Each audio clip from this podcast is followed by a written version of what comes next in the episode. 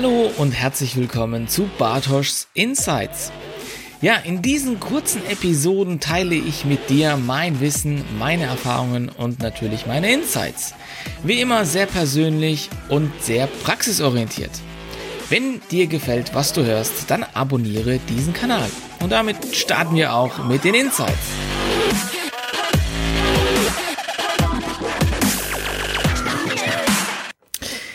Ja, hallo und herzlich willkommen zur ersten Episode von Bartoschs Insights. Ja, ich freue mich, dass wir jetzt hier starten können, auch mit einer persönlichen Einschätzung zu vielen Themen und äh, auch meinen Insights, die ich mit der teile in diesem sehr kurzweiligen Format. Das ist das Ziel. Also es dauert nicht länger als 15 Minuten. Wahrscheinlich sind wir auch früher fertig, aber ja, lass dich einfach davon inspirieren, was ich ähm, an Erfahrungen mitgenommen habe über meine Zeit mit vielen Science Tech Startups und äh, weiteren Interviewgästen und ähm, Gründern. Ja, heute geht's um das Thema äh, Gründungsteam, gerade jetzt im Science-Tech-Bereich. Und da gab's ja auch ein tolles, wirklich sehr, sehr schönes Interview mit ähm, Dr. Klaas Triebel und Ralf Suda. Also wenn du da noch nicht reingehört hast, mach das auf jeden Fall.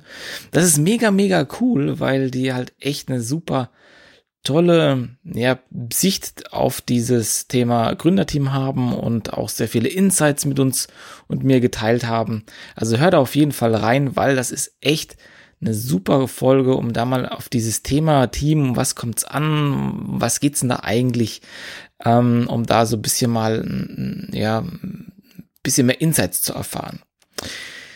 Ja, aber heute, was ist hier Teile die meiner Insights? Hm, ich habe mir jetzt ein konkretes Insight rausgepickt, das jetzt im Interview nicht ja, zu, zur Sprache gekommen ist, weil einfach jetzt keine Zeit war. Das ich aber sehr, sehr wichtig finde und oft in meiner Arbeit mit den Science-Tech-Startups erlebt habe.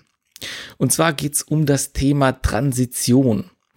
Ja, was ist Transition? Äh, vielleicht hast du den Brief schon mal gehört, vielleicht aber auch nicht.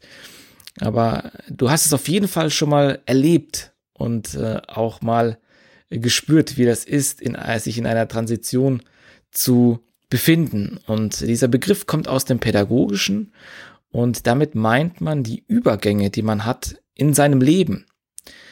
Und ich habe ja davon gesprochen, dass du das auf jeden Fall schon mal erlebt hast. Und diese Übergänge, das ist das, was man beschreibt, wenn es zum Beispiel in den Kindergarten geht. Das ist ein Übergang von, ich sage jetzt mal, dem, dem, ja, dem familiären Umfeld in die Institution, in den Kindergarten. Später, der nächste Übergang ist dann meistens von, vom, vom Kindergarten in die Schule, von der Schule ins Studium und dergleichen. Also überall, wo Übergänge stattfinden, wo neue Situationen auf dich, ähm, wo neue Situationen aufkommen, All das sind ähm, ja Phasen, die wir in unserem in unserer Biografie gemeistert haben schon. Und äh, ein Startup zu gründen, das ist auch eine Übergangsphase, beziehungsweise eine Phase, die auch sehr, sehr, sehr spannend ist.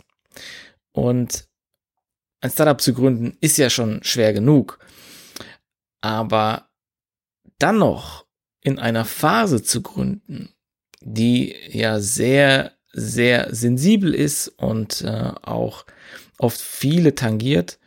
Das kommt nochmal als Herausforderung hinzu und da möchte ich dich ein bisschen abholen und ein kleines Highlight setzen. Also es geht um folgendes Beispiel. Ich hatte eine äh, Gründung betreut aus dem Science-Tech-Bereich.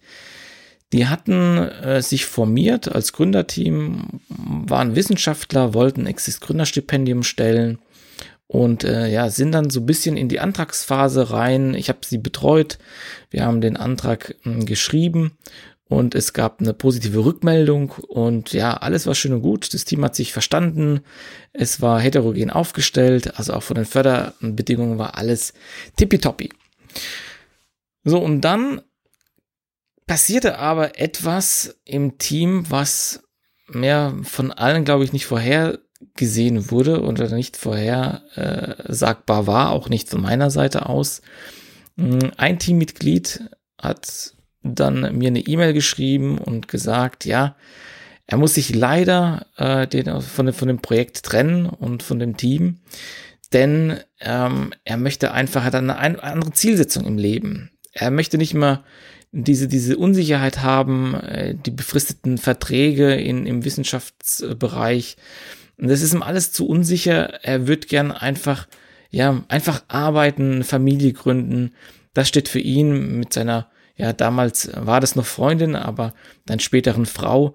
Ja, einfach so dieses, dieses Settlement, ähm, sich zu setteln, eine Familie zu gründen und ähm, ja, dann eine gewisse Sicherheit zu verspüren über eine Anstellung in einem großen Unternehmen. Und wir fielen echt alle aus den Wolken, muss man wirklich sagen. Es kam noch erschwerend hinzu, dass diese Person ja dann auch noch als Kern-Know-how-Träger in dem Exist-Antrag ja dargestellt, positioniert wurde. Und ich glaube, bei allen ging so ein bisschen die, die Popo-Klammer, denn wir wussten nicht, ob wir überhaupt dann noch eine, eine Grundlage haben, um dem Projektträger gegenüber auch zu argumentieren, dass man hier ein, ein, ein gut aufgestelltes Team hat. Auf jeden Fall war es dann so, dass wir dann die Gespräche gesucht haben. Natürlich, das Team war auch total perplex, weil es eine Entscheidung war, die auch relativ kurzfristig und spontan äh, aufgekommen ist. Und wir hatten dann ein Meeting. Und das Ding ist halt, dass äh, herauskam einfach, dass diese Übergangsphase, in der, in der sich sehr, sehr viele Science-Tech-Teams befinden, oftmals vernachlässigt wird oder einfach nicht, nicht auf dem Schirm ist. Und mit Übergangsphase meine ich den Zeitraum, äh, in dem die meisten Gründerinnen und Gründer aus der Wissenschaft, die haben eine Promotion geschrieben und dann am Ende wird dann diese Lösung deutlich. Beziehungsweise am Ende kommt ja dieses spannende Forschungsresultat und dann wird's meistens ernst. Dann muss ich fragen, wie, wie möchte ich meine Karriere gestalten?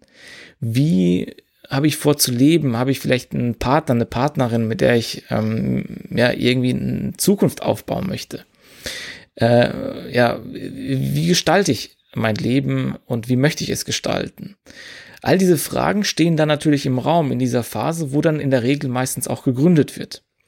Und viele vernachlässigen das und, und sehen diese, diese Thematik nicht, die immer wie so ein Damoklesschwert über dem Gründerteam schwebt, weil das kann, das kann immer jeden treffen, äh, solche Veränderungen. Und das habe ich sehr oft gesehen, dass es auch so sein kann. Natürlich auch in abgeschwächter Form. Das war jetzt ein Beispiel, das sehr hart war, sehr, sehr kritisch auch für das Team. Aber das kann auch durchaus in solchen, äh, in solchen Ausprägungen vorkommen.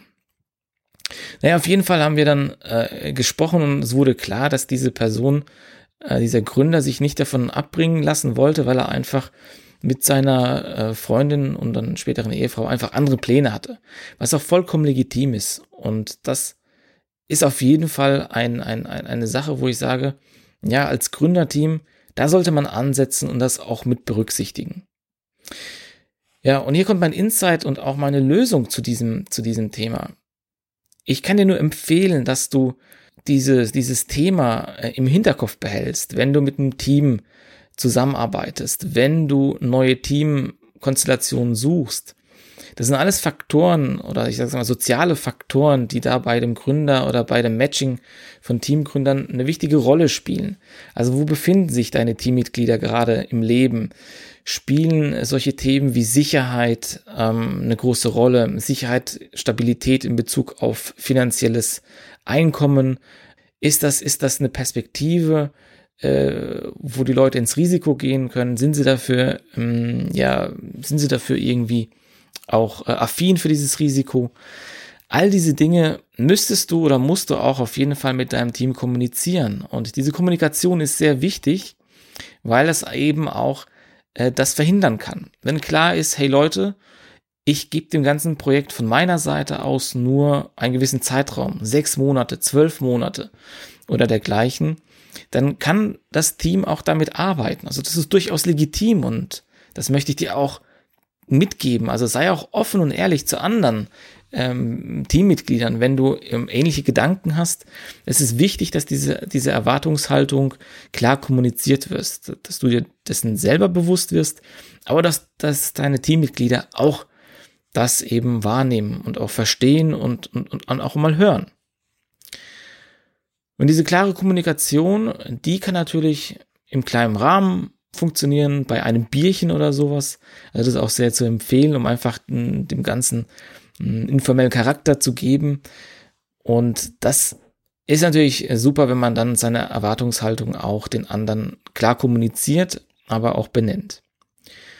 Und in der Vergangenheit habe ich solche Sachen auch gemacht über so Team-Meetings, wo wir auch an der Vision gearbeitet haben und ich dann immer wieder in diesen Meetings genau diese Übergänge, die Prioritäten dieser Person versuche aufzudecken, sichtbar zu machen, damit jeder auch sieht, okay, wie tickt denn, wie denkt denn der andere zu dieser Phase, was ist ihm denn wichtig jetzt in, in dem Zeit, zu dem Zeitpunkt, um das einfach aufzudecken das kann ich dir nur wirklich sehr, sehr, äh, sehr, sehr stark ans Herz legen, dass du das mit berücksichtigst, dass viele sich in einer Übergangsphase befinden, weil eben das ähm, vom, vom Studium her ähm, du sammelst Kompetenzen, studierst, promovierst. Ähm, das ist ja erst alles am Ende, diese, diese Gründungsgedanken, die meistens aufkommen. Und dann wird es natürlich kritisch, weil du dich dann fragen kannst, ja gut, ich könnte ja auch theoretisch einen guten Job irgendwo in der Industrie annehmen. Ja, und diese Sicherheitsthematik ist dann gelöst, also all diese Themen. Und deshalb ist es so wichtig, dass du dich mit diesem Thema auseinandersetzt. Transition und Übergänge.